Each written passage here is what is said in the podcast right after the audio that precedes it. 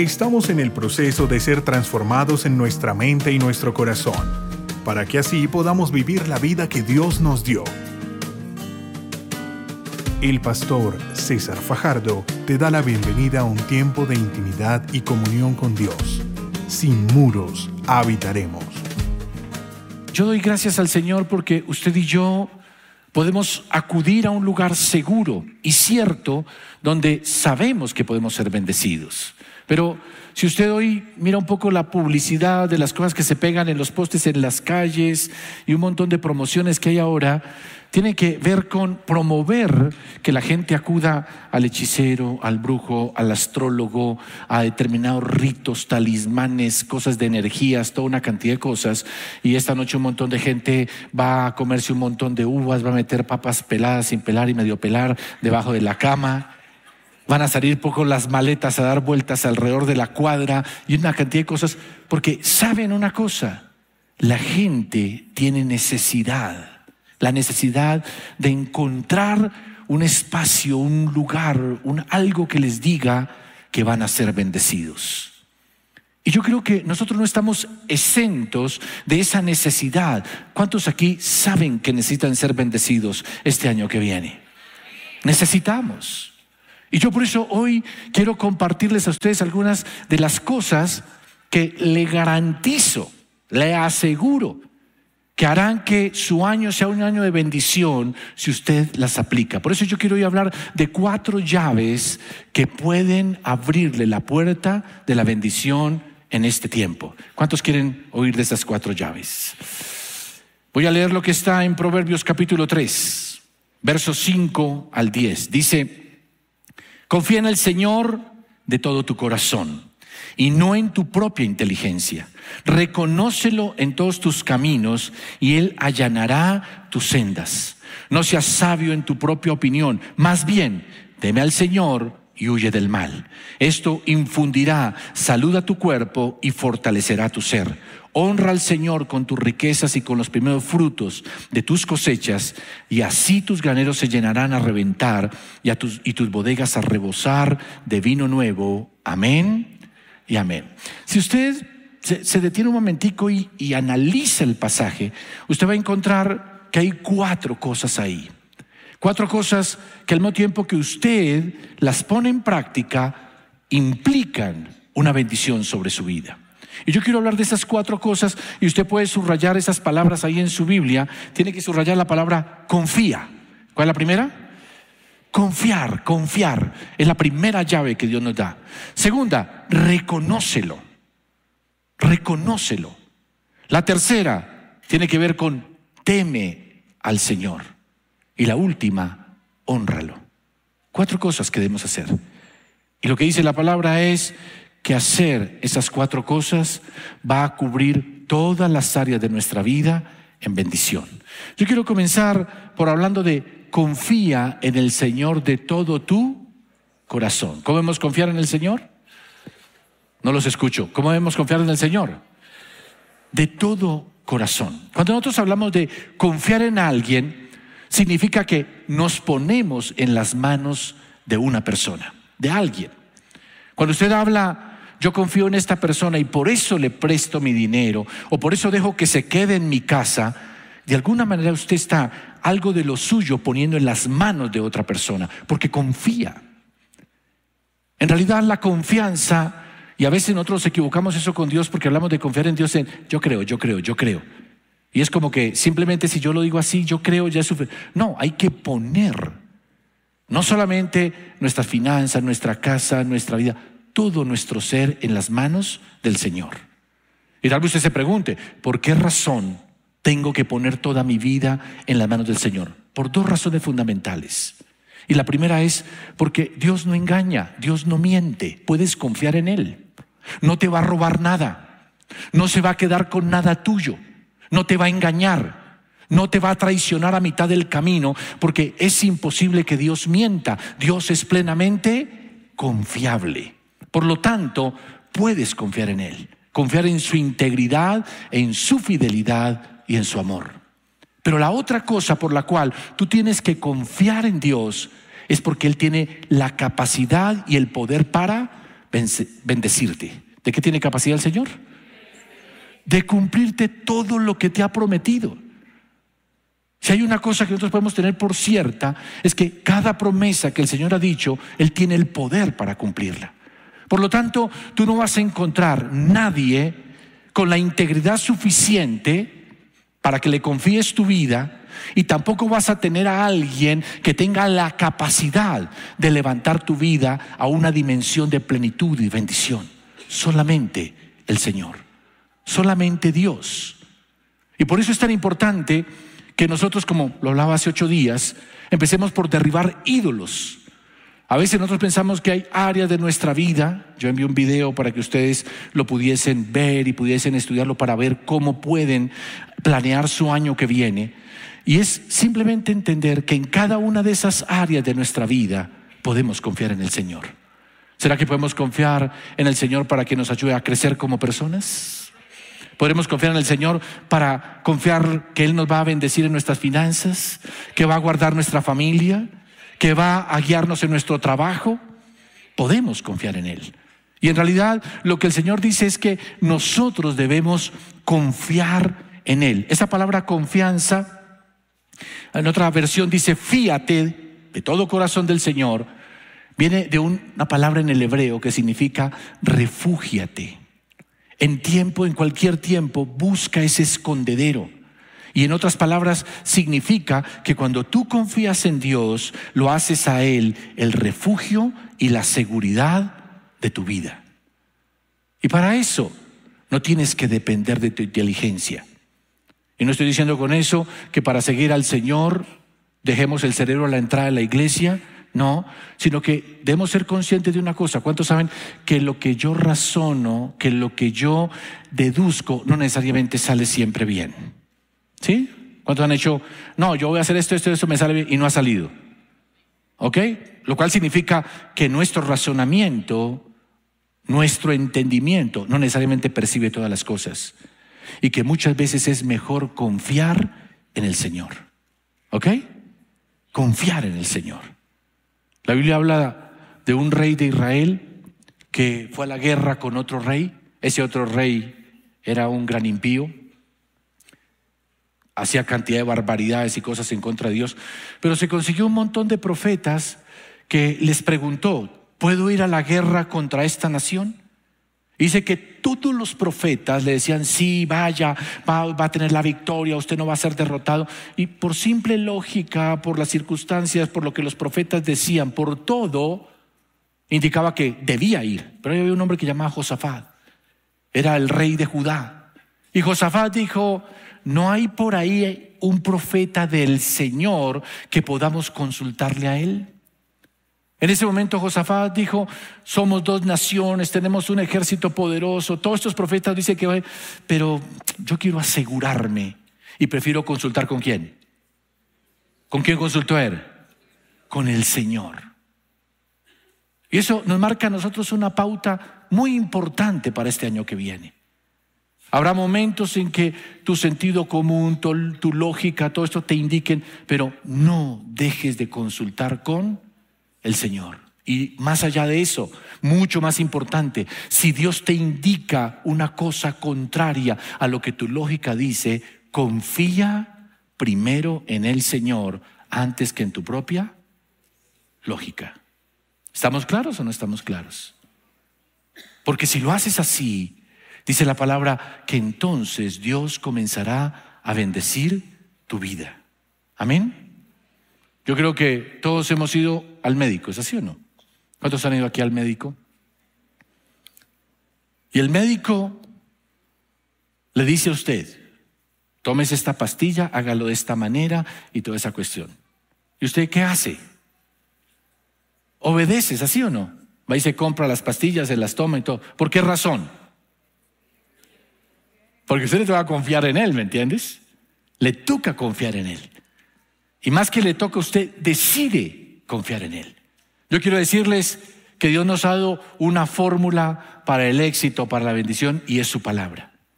Y si usted realmente confía en el Señor, va a comenzar a buscar que su vida sea guiada por esa palabra de Dios. vendrá cada domingo aquí a la iglesia buscando una palabra de Dios, buscando la dirección de Dios. ¿Por qué? Porque usted ha escogido hacer del Señor su refugio y va a confiar en Él. Y si usted confía en Él, usted será bendecido y será levantado en el nombre del Señor Jesucristo. ¿Cuánto van a confiar en este año que viene en el Señor? ¿Y cómo debemos confiar en Él? De todo nuestro corazón. Segunda cosa, reconócelo en todas las áreas de tu vida. Reconócelo. La palabra en la Biblia prosperidad significa bendición en todo un recorrido. Y Dios está interesado, déjeme decirle esto, no solamente en darle recursos financieros, también el Señor quiere que usted tenga salud y junto con la salud usted pueda disfrutar de su familia en unidad, en armonía. Y junto con la familia también quiere que le vaya bien en su trabajo. ¿Y cuántos creen que Dios puede bendecirnos en todas las áreas de nuestra vida? Él puede. Ahora, ¿por qué Él puede? Ya lo vimos antes, porque Él, Él es honesto, sincero con nosotros, no nos va a mentir. Y segundo, porque tiene la capacidad. Entonces, cuando hablamos de reconocer a alguien, es porque aceptamos que esa persona es lo que ella dice que es. Entonces yo digo una cosa, si por ejemplo Dios dice, yo soy Jehová Rafa, el Dios que te sana, yo soy tu sanador, ¿cuántos creen que podemos confiarle nuestra salud al Señor? Pero hay que reconocer que nuestro sanador es Dios y que Él es el que me mantendrá en una condición de salud óptima. ¿Por qué? porque yo reconozco en el Señor la fuente de mi salud. La Biblia habla de que Él es Jehová Jireh, la palabra Jireh significa proveedor. Él nos está diciendo a nosotros, yo soy el que suplo tus necesidades. Y por lo tanto, Él está diciendo, acéptame, reconóceme que yo soy el que te proveo, el que te suplo todo lo que tú necesites. Y si tú me buscas de corazón y haces conforme a mi palabra, pues entonces yo supliré tus necesidades. ¿Y nosotros qué tenemos que hacer? Reconocer que la fuente de toda provisión viene de quién? Es el Señor. De Él viene la bendición. Entonces cuando hablamos nosotros de reconocer a Dios, significa darle el lugar en nuestra vida. Significa tenerlo presente para cada cosa que nosotros vayamos a hacer. Hoy las personas les encanta vivir su vida a su manera, tomar las decisiones como ellos quieran. Y solamente reconocen que Dios puede ayudarles cuando ya golpearon todas las puertas, acudieron a todo el mundo, hicieron todas las vueltas que tenían que hacer y nada funcionó. Y dice, tocó ir a Dios. Y el Señor está diciendo es que nosotros debemos reconocerlo en todo tiempo, en cada momento, en cada circunstancia, de tal manera que podamos decir, yo no tendría trabajo si no fuese por el Señor, que no solamente te da la oportunidad del trabajo, te da la gracia para que estés ahí, sino también te da la habilidad y la capacidad. ¿Cuántos saben que usted no tuviera la capacidad de lo que está haciendo, ya lo hubieran despedido hace tiempo? ¿Sí o no? ¿Quién le da la habilidad? ¿Quién le da la capacidad? Por lo tanto, Dios es nuestro proveedor. Dios es el que bendice la obra de mis manos. Hermanos, hay una tremenda bendición cuando nosotros de manera constante recordamos que lo que somos, lo que tenemos, lo que hacemos, se lo debemos al Señor. Hay una bendición muy grande en nuestra vida cuando en cada cosa que queremos emprender o hacer, consultamos primero con el Señor. Por eso dice la palabra ahí, Él enderezará nuestras veredas. Cuando nosotros lo reconocemos, si vamos a tomar decisiones incorrectas, vamos a tomar el camino equivocado. Al reconocer al Señor, Él se encarga de colocarnos otra vez en el camino correcto. ¿Me escuchó o no me escuchó? Entonces, este año que usted viene tendrá que tomar decisiones. Tal vez vengan propuestas sobre su vida. Y usted ande preguntándose, yo no sé qué es lo que más me conviene. Y lo que la palabra nos enseña es que simplemente tenemos que reconocerlo al Señor en cada área. Él es la fuente, a Él acudo, a Él consulto. Y yo te digo que todo aquello en lo que tú consultes al Señor, el Señor te guiará. Y si tú sigues la instrucción del Señor, Él te va a bendecir en todas las áreas de tu vida. Amén. Reconoce al Señor en todos tus caminos, en cada área de tu vida. A nosotros pueden llegar propuestas, cosas, te puede llegar una propuesta sentimental y tú dices, al fin 2024 salí de la horrible noche y ahora sí me voy a casar. Ahora sí voy a tener una persona. Pero antes de tomar cualquier decisión, ¿quién conoce los corazones? ¿Quién conoce el futuro? Entonces, ¿qué tenemos que hacer entonces? Reconócelo y acude a Él y consúltalo a Él. No seas sabio en tu propia prudencia. No seas sabio en tu propia prudencia. Y cada vez que nosotros nos guardamos de muchos dolores de cabeza. ¿Sí o no? No seas sabio en tu propia prudencia, no seas autosuficiente. Tú necesitas a Cristo, lo necesitas a tu lado y si lo reconoces en todo lo que hagas, Él te va a levantar y te va a bendecir y vas a ver la victoria. ¿Cuánto lo pueden creer de corazón? Luego dice, esta parte dice, dice que no seas sabio en tu propia opinión y teme al Señor y huye del mal. ¿Qué es temer a Dios? ¿Qué es temer? Algunas personas que cuando leen así simplemente la Biblia de, de pasadita de carrera, concluyen que temor a Dios es que tenerle miedo. Entonces, entre más lejitos de Él, menos problemas tenemos. Entre más distantes estemos, menos dificultad vamos a pasar en la vida. Y, es que todos tienen esa idea de que este Señor es bravo.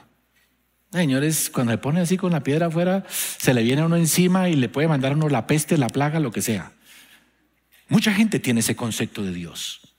Y cuando hablan de temor de Dios, entienden que es tenerle miedo.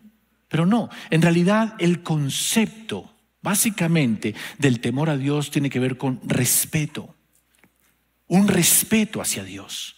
O sea, tú tampoco te puedes tomar a Dios a la ligera. Hay un pasaje en la Biblia que me encanta y me impactó cuando alguien me lo explicó, porque dice, acerquémonos confiadamente al trono de la gracia. ¿Cómo debemos acercarnos? ¿Pero a qué nos estamos acercando? A un trono, a un trono. Entonces la invitación del Señor es, ven, acércate a mí y hazlo con confianza. Reconóceme que yo te amo, que yo quiero cuidar de ti, pero no se nos olvide que estamos acercándonos al que está sentado en el trono. Eso significa que hay que hacerlo con reverencia, con respeto. Yo entiendo que ahora se promueve mucho el tema de la intimidad con Dios. Y a veces la intimidad con Dios raya en entrar en unas confianzas con Dios que nada que ver. Chuchito, mi hijo, ¿cómo estás? A ver si me ayudas en esto. No se te olvide que estás sentado en el trono. Y saben, muchas personas han perdido el sentido de adoración y el sentido de exaltación al Señor porque simplemente han minimizado su señorío y su autoridad. No se nos puede olvidar que Cristo sí fue ese cordero, llevó la enfermedad, llevó la maldición, murió en la cruz como el peor de los criminales, pero resucitó y ahora es Señor de todas las cosas. Y yo creo que hoy la iglesia necesita restaurar el concepto del señorío de Cristo, que Él es el Señor, Él tiene la autoridad. Y nosotros somos sus siervos. Ah, pero es que somos hijos. Sí, pero estamos aquí para hacer su voluntad, cumplir con su propósito. Y tenemos que restaurar otra vez ese respeto por Dios. Respeto por Dios. Yo siempre he creído que cuando tú llegas puntual a una reunión, le estás mostrando respeto a la persona con la cual tienes la cita, ¿o no? ¿O cuántos creen que es un, no es, es un irrespeto cuando uno llega 20 minutos tarde? A una cita. Si usted llega a 20 minutos por fuerza mayor, ¿usted qué hace? Pide disculpas. y perdón, es que ese tráfico, hasta mentiras dice, pero busca alguna excusa. Porque usted se siente apenado con la persona porque siente que le faltó al respeto. Pero hermano, nosotros decimos que tenemos al Señor con nosotros, queremos que esté a nuestro lado, decimos que Él habita en nuestro interior porque somos templo de su Espíritu, pero nos comportamos como si Él no estuviese. Llegamos tarde a la reunión. En lugar de estarlo adorando, estamos viendo el, el teléfono. Cualquier cosa nos distrae y decimos que eres el Señor. Pero hermanos, si usted realmente considera al Señor el Señor de su vida, tiene que tratarle con ese respeto. Y yo tengo una convicción en mi corazón. Las personas que en este año se vuelvan a esa adoración con el Señor, le vuelvan a dar el primer lugar en sus vidas, lo vuelvan a honrar, el Señor los va a levantar y los va a bendecir. Porque el Señor honra a los que le honran. ¿Me escuchó o no me escuchó? ¿Qué hace el Señor? Yo recuerdo a mi papá, yo sé que mi papá no era perfecto. Y mi papá no era un ogro, era una persona que era asequible, podíamos hablarle. Pero yo aprendí que a pesar de que era mi papá, vivíamos en la misma casa, yo conocía sus defectos, podía conocer, uno le hablaba con respeto. A mí me empezó a sorprender ya cuando mis hermanos más pequeños, eso pasa, ¿no? A los mayores nos enseñan respeto y todo, y a los más chiquitos son los más frescos. Entonces yo siempre llegaba, papá, ¿cómo estás? Siempre salió a mi papá beso en la mejilla, eso fue algo que nos enseñaron, era ese respeto por él. Le hablaba a uno, y a veces mi papá podía equivocarse, pero uno si iba a decir cualquier cosa, lo hacía con respeto. Y ya mis hermanos más pequeños era, ¿qué hubo viejo? Y yo cuando yo escuché la primera vez, ¿usted le dice viejo a mi papá? ¿Y no lo levanta? No, no me hace nada. Yo decía, ¿de cuándo acá? Y yo creo que en un énfasis excesivo con el tema de la gracia, y que Dios perdona y que Dios muestra su amor. Hemos caído a veces en la trampa de menospreciar la gracia y el amor de Dios. Y tenemos que recuperar ese respeto. Si usted lo respeta a Él, entonces usted podrá dejarse guiar por Él, tener esa reverencia por Él y de verdad será un adorador. No sé por qué me detuve tanto en este punto, pero hermanos, el temor al Señor es clave para una llave de bendición. ¿Cuántos están dispuestos a ponerla? Y por último, dale ese aplauso al Señor. Y por último, dice, honra al Señor con tus bienes. Honra al Señor con tus bienes. Es interesante, pero creo que nosotros debemos comprender que Dios es la fuente, podemos confiar en su provisión, debemos reconocerlo. Debemos adorarlo y respetarlo por lo que Él es. Pero nosotros tenemos que expresar eso dándole esa honra. Yo creo que hoy por hoy es importante, como dice la palabra, al que honra, honra. Y cada persona merece su respeto, en especial el Señor. El Señor debe ser honrado. La palabra honrar significa añadirle peso, añadirle valor a alguien. Cuando usted tiene un hermano y usted dice, mire, yo reconozco que mi hermano me ha ayudado, ha sido bueno, ha sido, y lo dice públicamente, usted le está añadiendo valor a esa persona. Cuando usted en su empresa, su jefe lo llama y le dice, mire, quiero darle un reconocimiento a fulano porque nos ayudó en esto, pagó el precio, el precio extra por el trabajo que hicimos, usted está recibiendo un peso mayor porque se le está honrando. Y nosotros estamos llamados con nuestras acciones, con nuestras palabras, con nuestras actitudes, a añadirle valor al Señor. No que el Señor le falte, sino que simplemente es una forma en que nosotros delante de otras personas mostramos que Dios es mucho más grande y mucho más excelente. ¿Y cómo lo hacemos? Dice la palabra, honrándolo con nuestros bienes. Honrándolo con nuestros bienes. Cuando nosotros honramos al Señor de esa manera, simplemente estamos reconociendo que Él es primero en nuestra vida. Dice, honralo con tus bienes y con las primicias eso significa dar al Señor de lo primero que recibimos y de lo mejor que recibimos. Cuando usted hace eso, lo está honrando. Y en esa honra, el Señor le complace. Y dice el Señor que Él acepta esa ofrenda y bendice. Ahí está el ejemplo de Caín y Abel. Caín y Abel juntos ofrendaron. Pero por una razón, dice la Biblia, al Señor le agradó la ofrenda de Abel, mas no a la de Caín. Ah, pero ¿por qué? Si juntos traían ofrenda. Pero la Biblia nos aclara por qué. Dice porque Abel tomó de lo mejor y de lo más gordo de su ganado. De lo mejor. Entonces cuando nosotros aprendemos que Dios nos da a nosotros, porque ¿cuántos reconocen aquí que Dios nos da? Podemos confiar que Él nos suple nuestras necesidades, que si andamos conforme a su palabra nos va a bendecir. Pero nos dice, honremen. Y cuando nosotros tomamos de lo que Él nos da, porque no es que tomemos de que saco de mi bolsillo, su bolsillo lo que tenga es de Dios, la ropa que lleva puesta es de Dios, sus dones, sus talentos, sus habilidades son de Dios, ¿o no? Son de Él. Y es tomar una parte de lo que Él nos ha dado y usarlo para honrarlo a Él. Pero Él dice, y Él espera que la parte que tomemos sea lo mejor y sea de lo primero, como hizo Abel. Y dice que esa ofrenda de Abel fue un testimonio, habló y agradó a Dios de manera sobrenatural. Y todas las personas esperan que Dios me bendiga, que Dios me defienda, que Dios esté conmigo, pero no lo honramos. Y si nosotros aprendemos a darle honra al Señor con lo que nos ha dado, y no solamente hablo de recursos financieros, hablo de que lo mejor de nuestro talento debe ser para el Señor. ¿Cuándo están de acuerdo conmigo eso? El mejor de mi tiempo debe ser para el Señor. ¿Cuál es su mejor tiempo? Para algunos, como en mi caso, son las mañanas. Vemos las mañanas al Señor. Yo escucho personas que me dicen a mí, ay, pastor, es que mira la iglesia el domingo. Es mi único día así libre. Pues déselo al Señor. Y le aseguro que el Señor le dará mejores días bendecidos y en victoria, porque le dará lo mejor al Señor. ¿Sí o no? No le dé las obras. No, eso ofende a Dios. Si usted va o usted está de cumpleaños y alguien se le acerca y le dice, mira, te traje un reloj. Y otra persona te acerca y te entrega un paquetico y te dice, mira, yo te traje un pañuelo.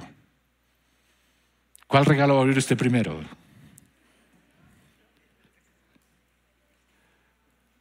No sé, tengo la leve sospecha que el reloj va a primar sobre el pañuelo.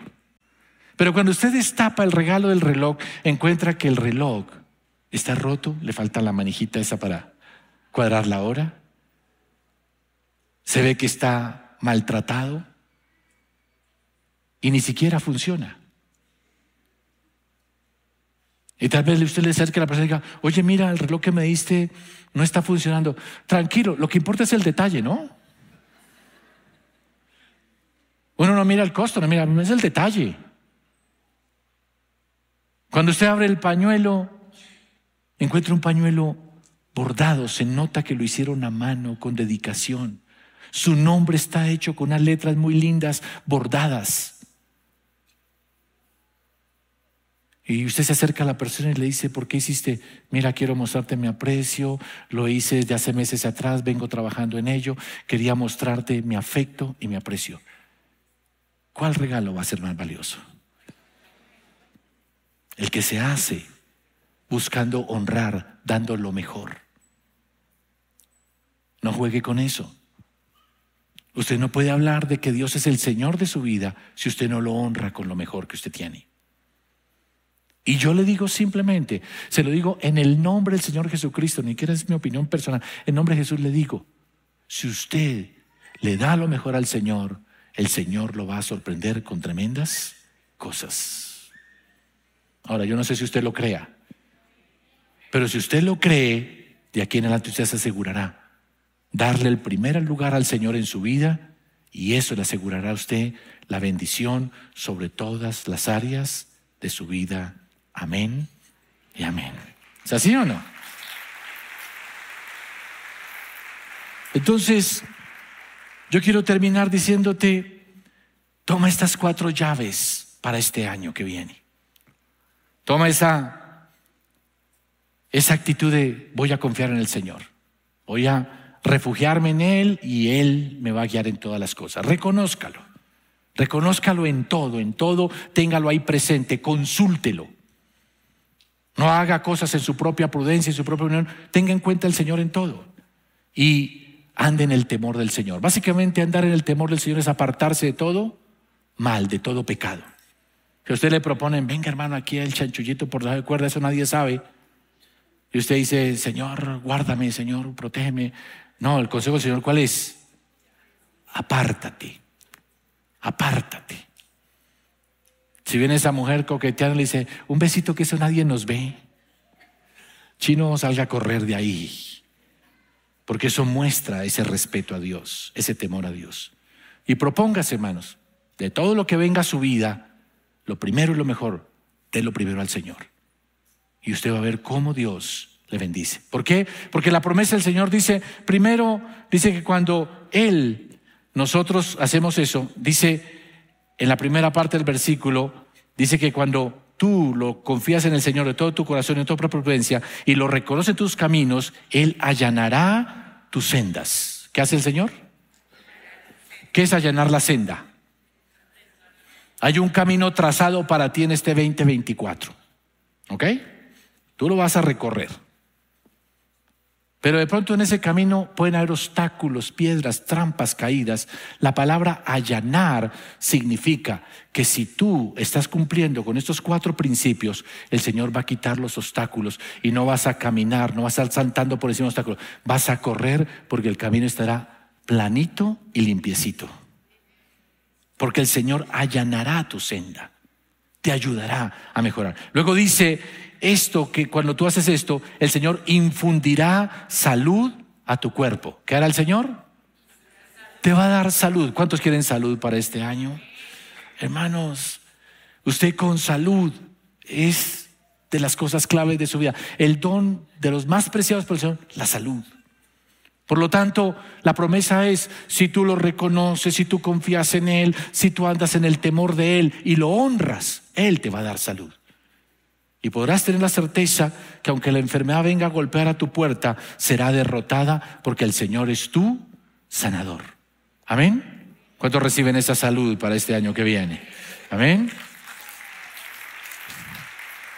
Dice, refrigerio a tus huesos. Ese refrigerio tiene que ver cuántos han estado con una sed impresionante. ¿Y cuántos saben que cuando toma uno algo, hasta los huesos se le ponen fríos, a uno se le refrescan? ¿Sí o no? Entonces el Señor está hablando de algo que te va a traer bienestar, que te va a traer paz, que te va a renovar las fuerzas. Dios quiere renovarte las fuerzas de este tiempo. Yo no sé si estás apagado espiritualmente, si te falta pasión, si te sientes cansado. Él va a renovar las fuerzas como las del búfalo. Y tendremos este año personas aquí en Sin Muro llenas de pasión, de fuego, que no se van a cansar porque el Señor es su fortaleza. Amén. ¿Cuántos quieren esas fuerzas del Señor? El Señor quiere renovar tus fuerzas. Y por último, Él dice que entonces, si nosotros lo honramos, si nosotros andamos en su temor, lo reconocemos, confiamos en Él, dice que lo que nosotros sembremos, el Señor lo multiplicará de tal manera que hará rebosar. ¿Qué significa la palabra rebosar? ¿Qué es rebosar? Que se riega, que llena más de la medida. Esa es la promesa del Señor. Dice que lo que tú hagas, lo que tú el Señor lo hará rebosar. Es decir, te sobrará. Y muchas veces las personas dicen, quiero ser generoso, quiero dar más. No hay forma de que usted pueda dar más si usted no rebosa. ¿Y qué significa rebosar? Suplo mis necesidades y me sobra para poder dar a otros. Y eso es lo que Dios quiere hacer con tu vida. Quiere convertirte no en una persona que solamente anhela ser bendecida, sino tiene el poder para bendecir. ¿Cuánto le gustaría tener ese poder para bendecir? Hay cosa más linda, que saber que puedo dar, que hay una necesidad, yo puedo suplirla, que a alguien le hace falta algo, yo lo tengo y se lo puedo compartir. Por eso Jesús decía, más bienaventurado es dar que recibir. Porque cuando usted recibe, chévere, pero simplemente está supliendo su necesidad. Pero hay un poder, hay una fuerza en uno cuando uno suple la necesidad de otro. Y a esa dimensión te quiere levantar el Señor en este año. No estarás por cola, estarás por cabeza y serás bendición a las naciones. Prestarás a las naciones y tendrás en abundancia en el nombre del Señor Jesucristo. Amén y amén. Yo oré al Señor con todo mi corazón y le decía, Señor, ¿cuál palabra comparto con la iglesia en este tiempo? Yo tengo la certeza que estas cuatro cosas marcan de que nuestra senda se allanada. Va a guardarnos de todo ataque el enemigo, del engaño de este mundo. Tal vez se levanten situaciones difíciles y todo, pero mientras usted esté confiando en el Señor, lo reconozca en todos sus caminos, ande en su temor, apartándose del mal y lo honre con lo que el Señor le ha dado, usted cerrará el año que viene en victoria y en bendición, en el nombre del Señor Jesucristo. ¿Cuántos lo reciben de corazón? Incline su rostro, cierre sus ojos y vamos a hablar con el Señor. Padre, doy gracias por este momento en tu presencia. Te suplico en el nombre de Jesús que tú nos ayudes, Señor. ¿A dónde acudiremos, Señor, para encontrar un refugio, un amparo? En donde encontraremos, Señor, la fortaleza para nuestras vidas, la provisión para nuestras vidas, donde encontraremos quien nos guíe en el camino y no nos apartemos, no nos desviemos, no resbalemos y caigamos. Tú eres, Señor, la respuesta. Tu palabra es verdad y es vida, Señor.